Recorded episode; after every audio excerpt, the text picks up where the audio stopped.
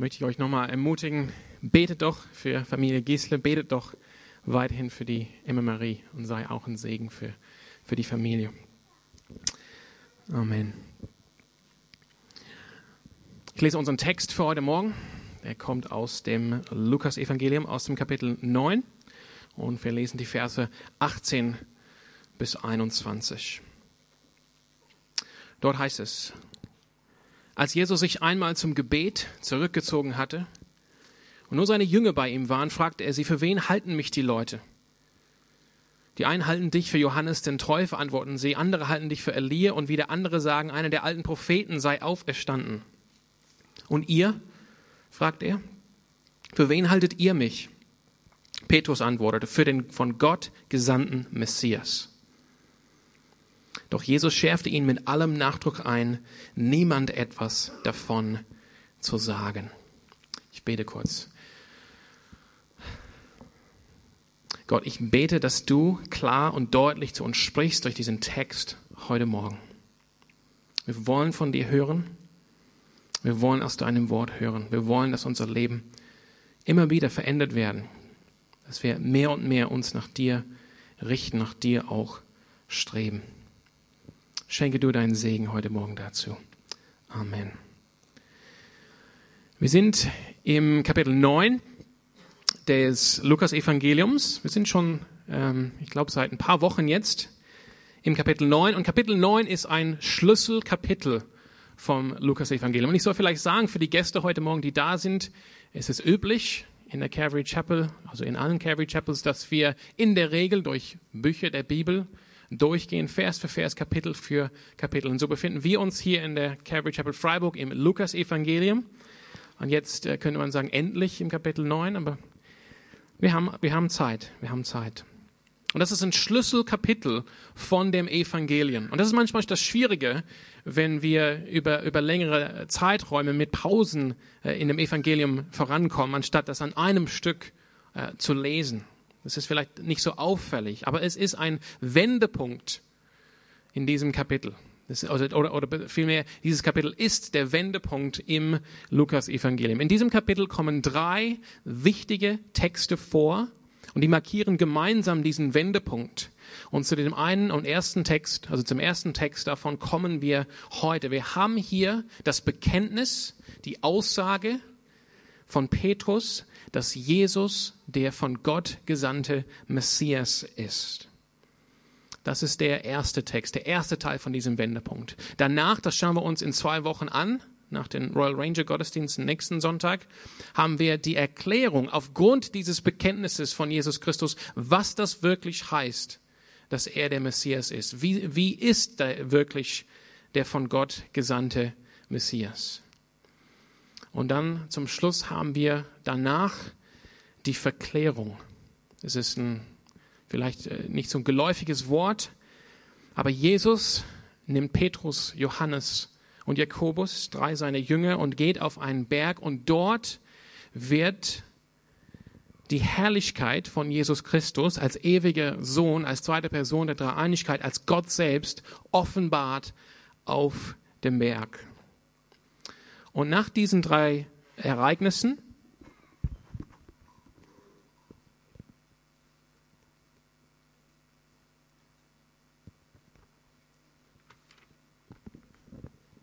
soll vielleicht auch meine Bibel aufbauen.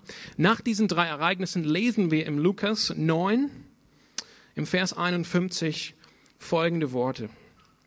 Als die Zeit näher rückte, in der Jesus die Erde verlassen und in den Himmel zurückkehren sollte, machte er sich entschlossen auf den Weg nach Jerusalem. Und damit will Lukas uns sagen, nachdem diese drei Dinge passiert sind, Petrus, indem er für, für, für alle Apostel, für alle Jünger spricht, Jesus, du bist der Christus, du bist der Messias, der von Gott verheißene.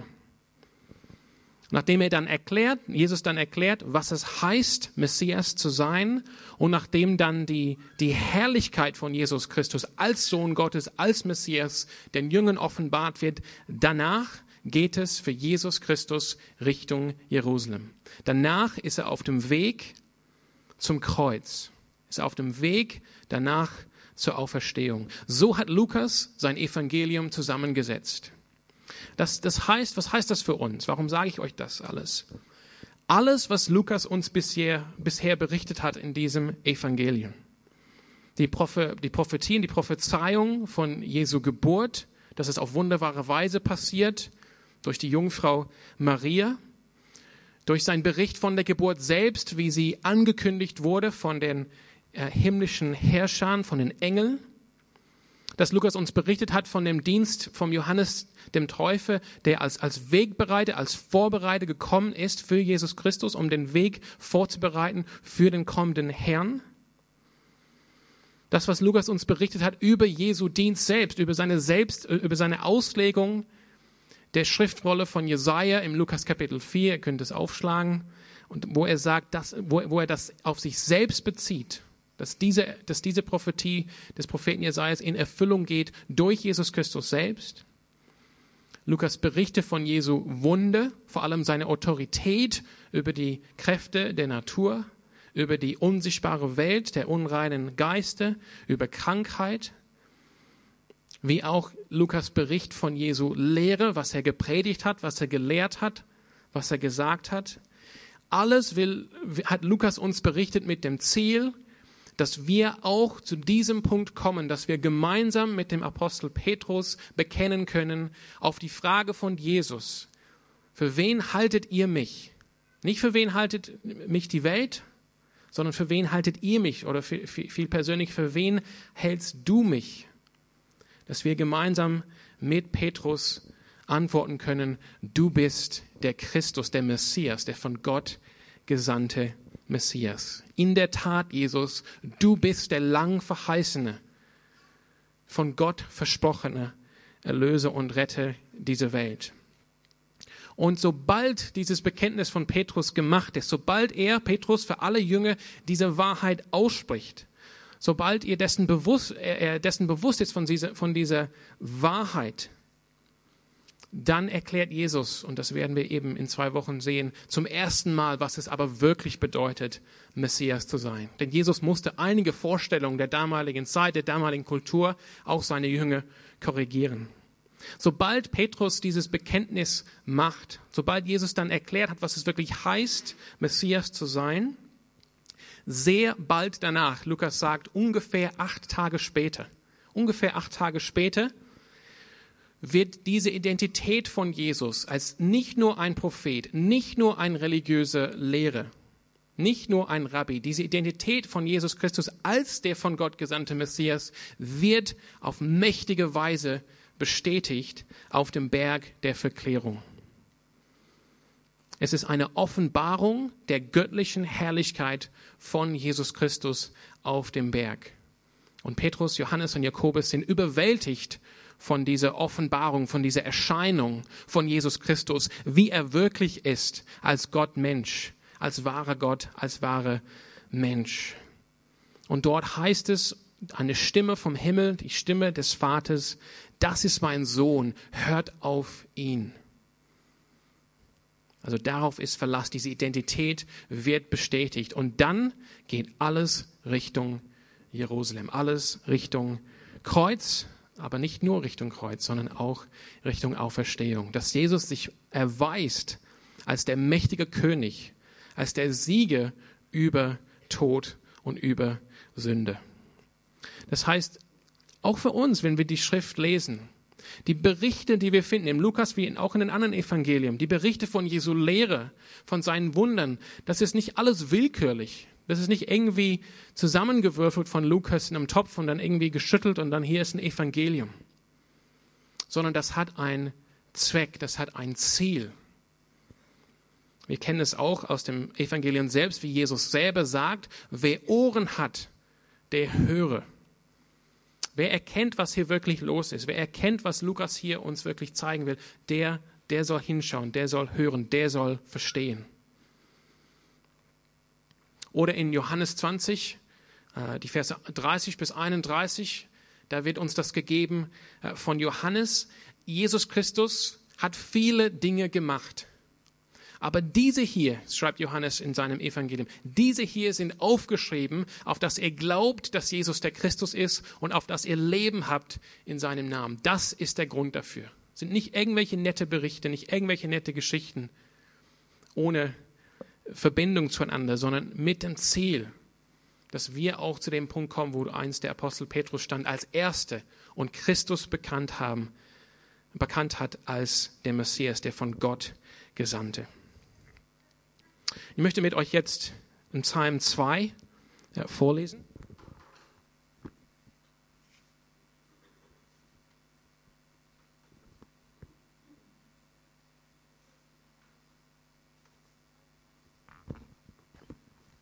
Psalm 2 ist ein sogenannter messianischer Psalm. Und ich möchte, dass wir gemeinsam diesen Psalm lesen, denn dieser Psalm spricht von dem Messias, von dem von Gott Gesandten.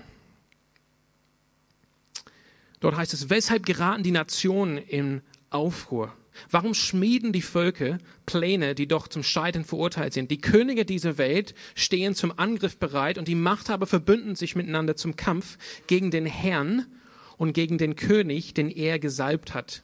Aber wörtlich heißt es, gegen seinen Gesalbten, gegen seinen Messias.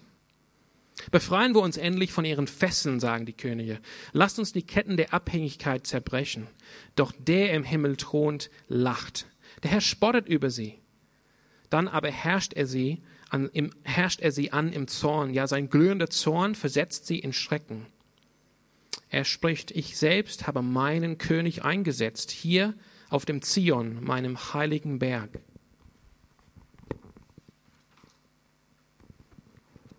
Dann spricht der König, ich gebe den Beschluss des Herrn bekannt. Er hat zu mir gesagt, du bist mein Sohn, heute habe ich dich gezeugt.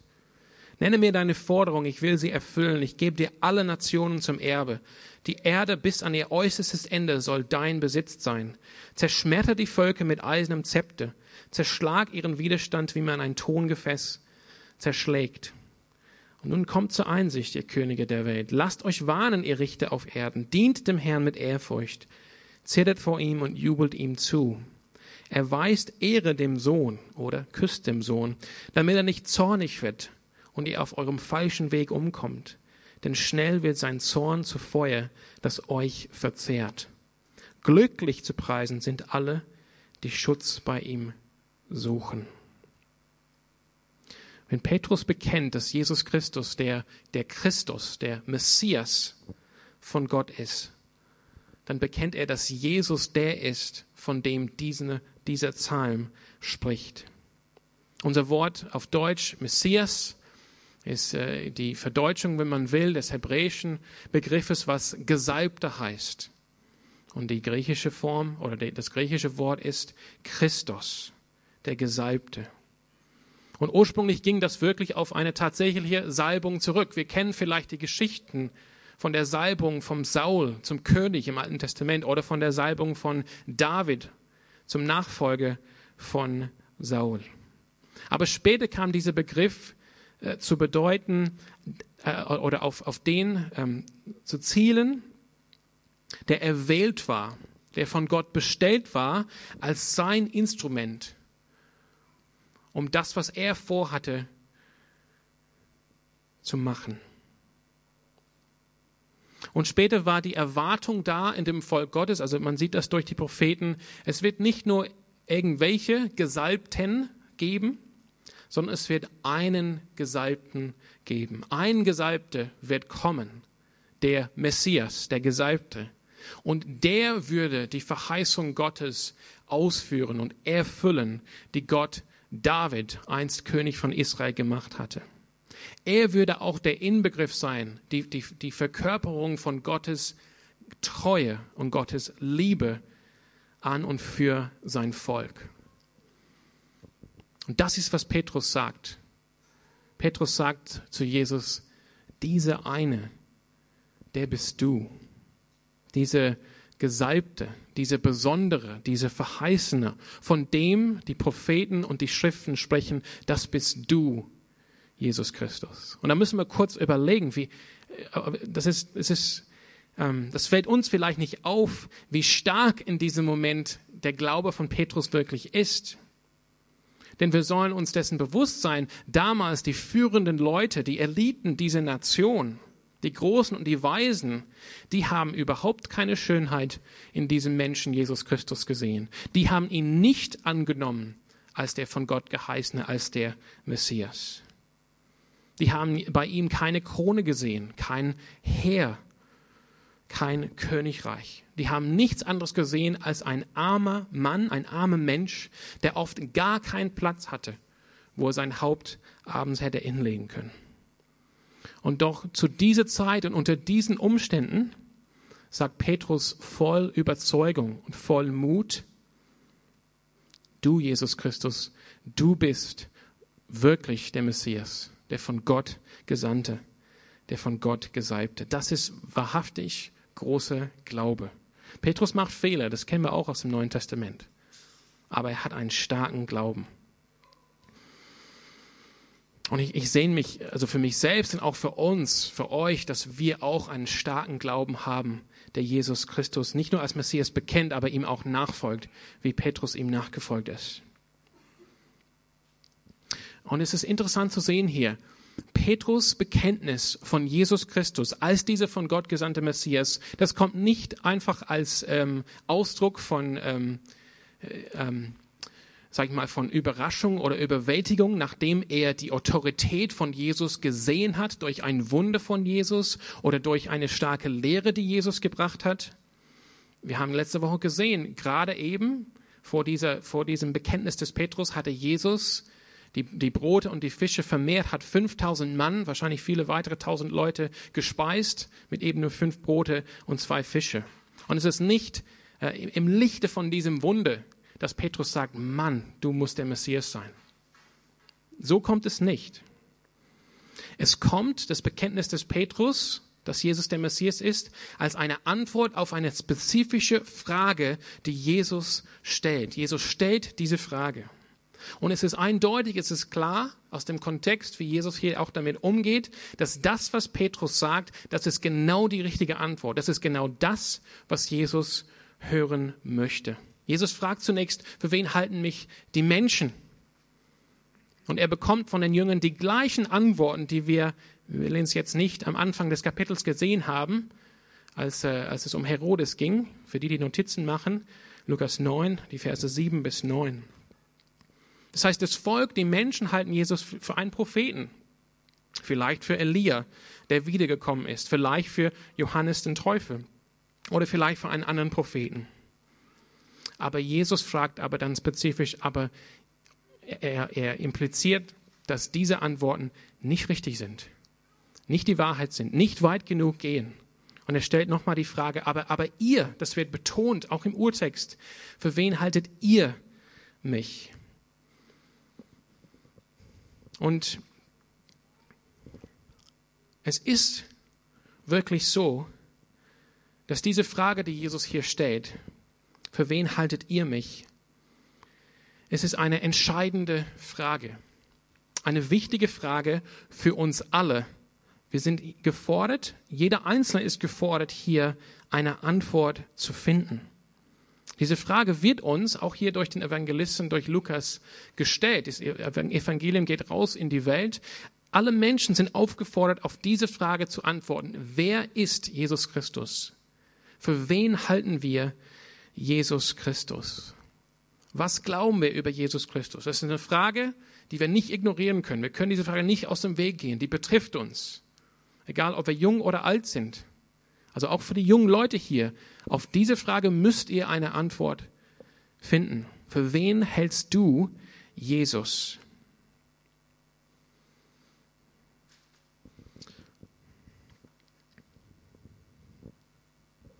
Wenn wir wissen,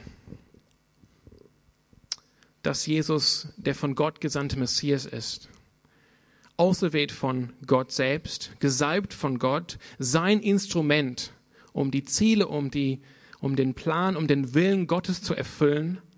Das gibt uns, will ich sagen, will ich euch allen sagen heute Morgen, große Hoffnung. Es bringt uns große Hoffnung.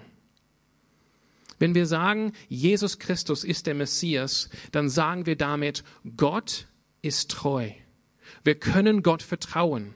Wir können Gott bei seinem Wort nehmen. Wir können ihm glauben. Er hat seine Verheißung eingehalten. Er hat erfüllt, hat gemacht das, was er gesagt hat, was er tun wird. Wir kennen das vielleicht aus dem schönen Segen aus dem ersten Thessalonikerbrief, Kapitel 5 und Vers 24. Er ist treu, er wird es auch tun. Derjenige, der euch beruft, der ist treu, er wird es auch tun. Das heißt, wenn wir zurückblicken und sehen die Verheißung für den Messias und sehen jetzt, dass Petrus ihn bekennt als Messias und sehen, wie Gott der Vater Jesus Christus den Sohn bestätigt als Messias durch die Verklärung, das bringt uns große Hoffnung. Auf Jesus Christus ist Verlass. Wir können ihm vertrauen. Wir können Gott vertrauen. Gott hält seine Verheißung. Er bringt zur Erfüllung, was er gesagt hat, dass er tun wird.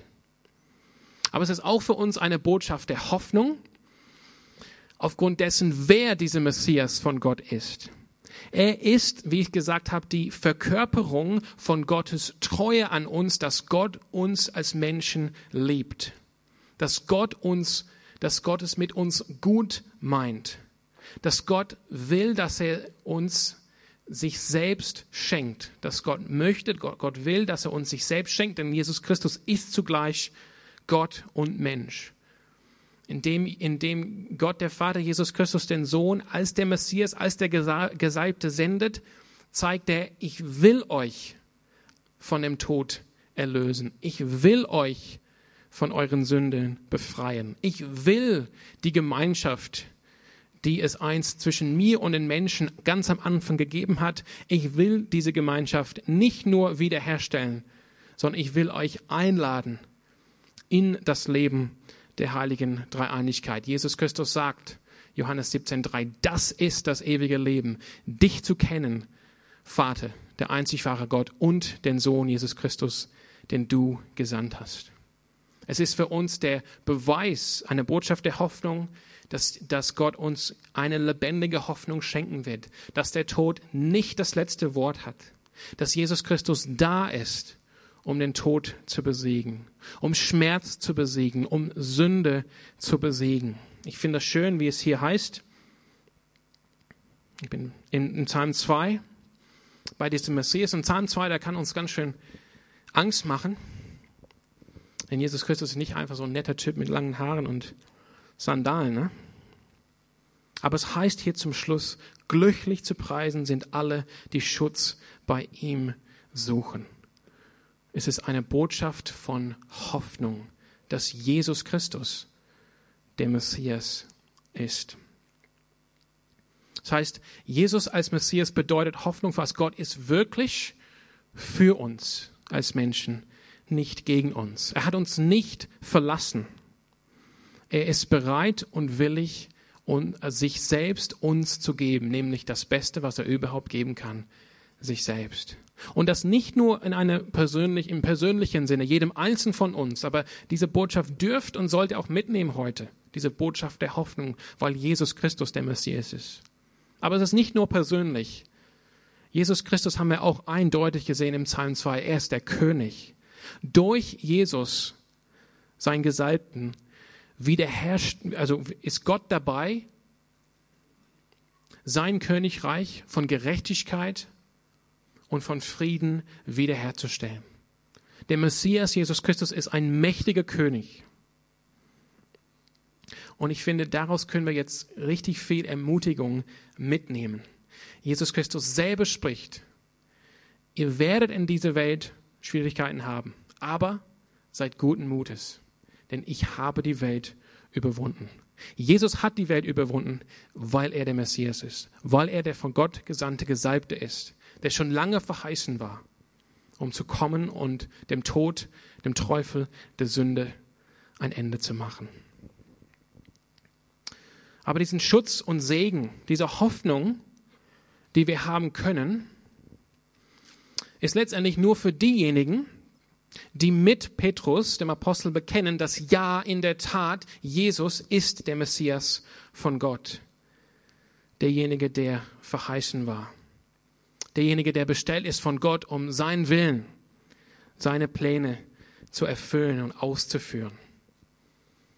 Derjenige, der die Verkörperung ist der Treue und Liebe Gottes, der uns zeigt, wie Gott seine Verheißung erfüllt, wie er sein Versprechen hält, der Wiederherstellung und Heilung, Gnade und Barmherzigkeit bringt.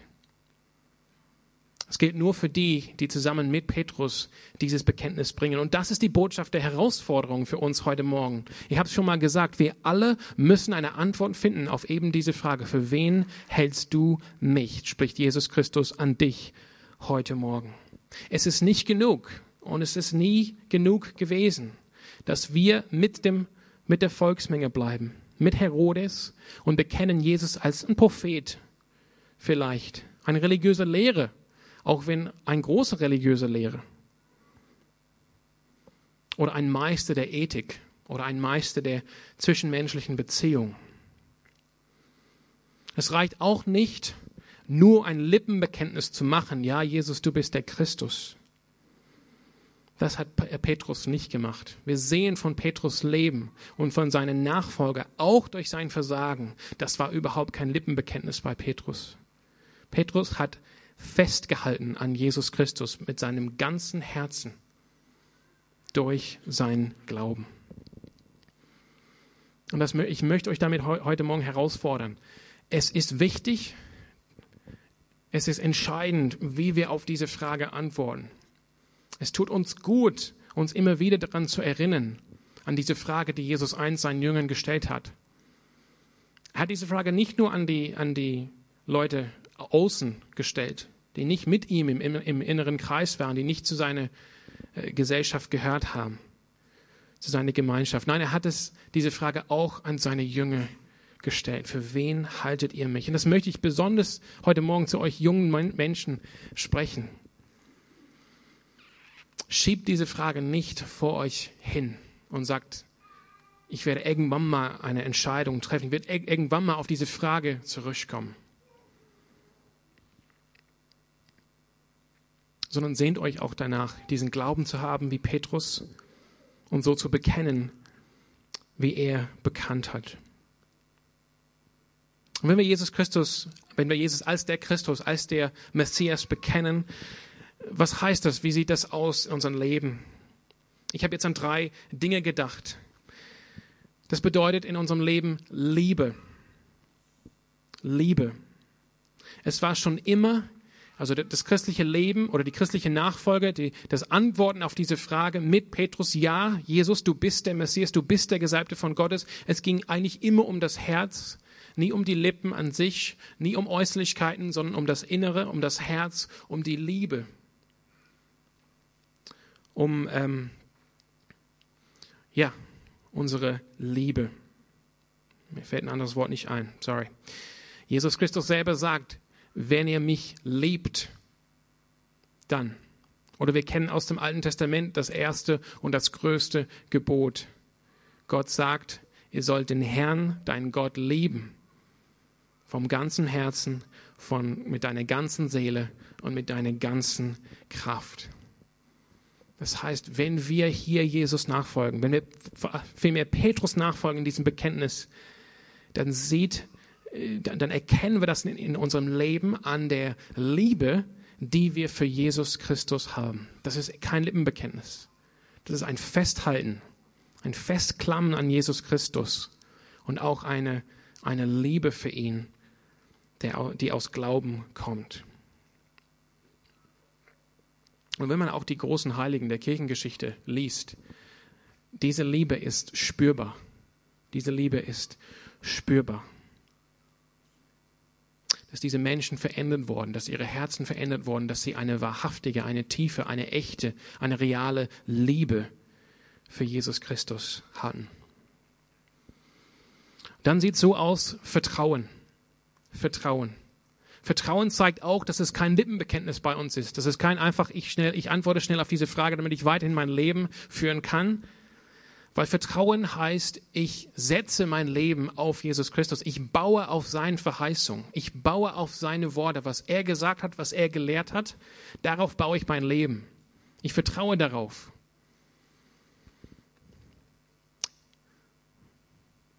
Jesus hat das schon selber gesagt in seiner äh, in der Feldrede, in dieser Predigt, die er hält hier auf der Ebene im Lukas-Evangelium, Kapitel 6 bis 8. Das ist das bekannte Bild, das, wo Jesus sagt, wer, mein, wer meine Worte hört und die umsetzt, der ist wie der Mann, der sein Haus auf den Felsen baute. Wenn man ein Haus auf Felsen baut, das heißt, man vertraut, dass der Felsen das Haus tragen kann, dass es ein gutes Fundament ist für das Haus. Und wir müssen einfach überlegen, wo bauen wir unser Leben auf? Wo haben wir unser Vertrauen? Ich hatte so, ein kleines Schild an meiner Tür als Junge. Ich, ich habe es nicht ausgesucht. Irgendwie habe hab, hab ich das geschenkt bekommen, aber es hieß auf diesem kleinen Schild Glaube also war natürlich auf Englisch. Glaube ist nicht Glaube, bis es das Einzige, an dem du festhältst, an dem du klammerst, auf dem du vertraust. Und ich finde, das ist eine, ein gutes Bild, das wir erkennen. Setze ich mein Leben auf die, auf die Verheißung, auf das Wort, auf, auf das Wort, auf den Ruf der Bank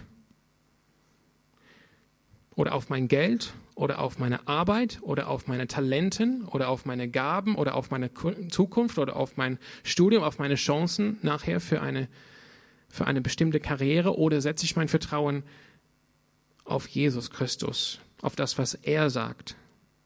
Das, wo er sagt, so lohnt es sich, ein Leben zu führen. Auf diese Weise lohnt es sich, ein Leben zu führen. Das ist ein erfülltes Leben, dass ich sage, okay, Jesus, dann würde ich das auch so tun. Und das Letzte wäre, dass wir Jesus wirklich ernst nehmen, dass wir ihm auch gehorchen.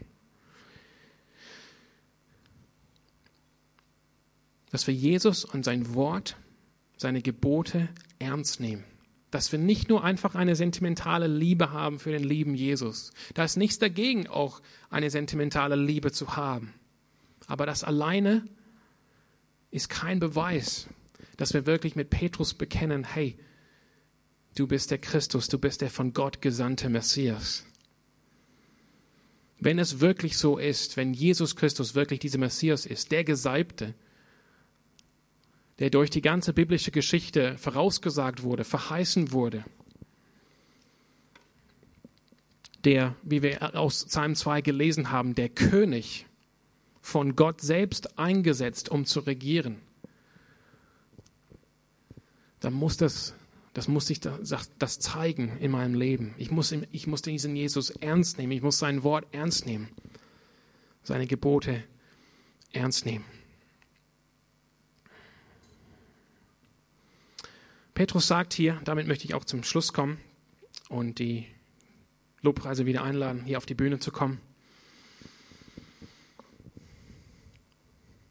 Jesus stellt hier die Frage, für wen hältst du, Petrus, oder für wen haltet ihr, meine Jünger, wer ich bin? Und die Antwort, die Petrus gibt, ist die richtige Antwort.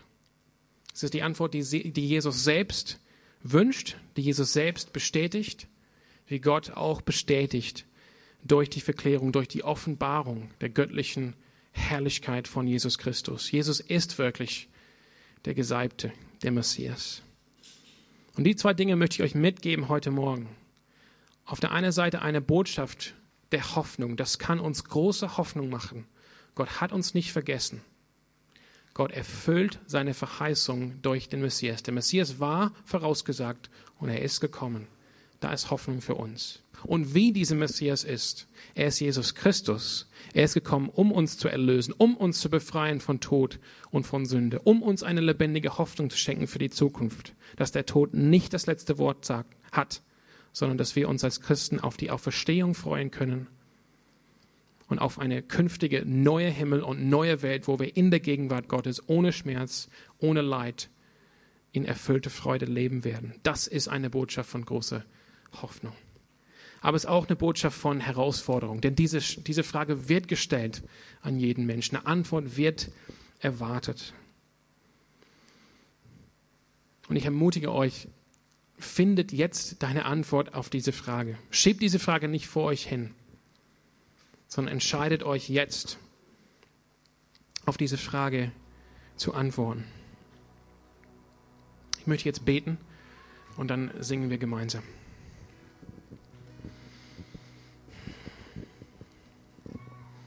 Herr Jesus Christus, ähm, du bist unser Christus, du bist unser Gesalbter. Und zusammen mit dem Vater und dem Heiligen Geist hast du gesehen in aller Ewigkeit, dass wir Erlösung brauchen.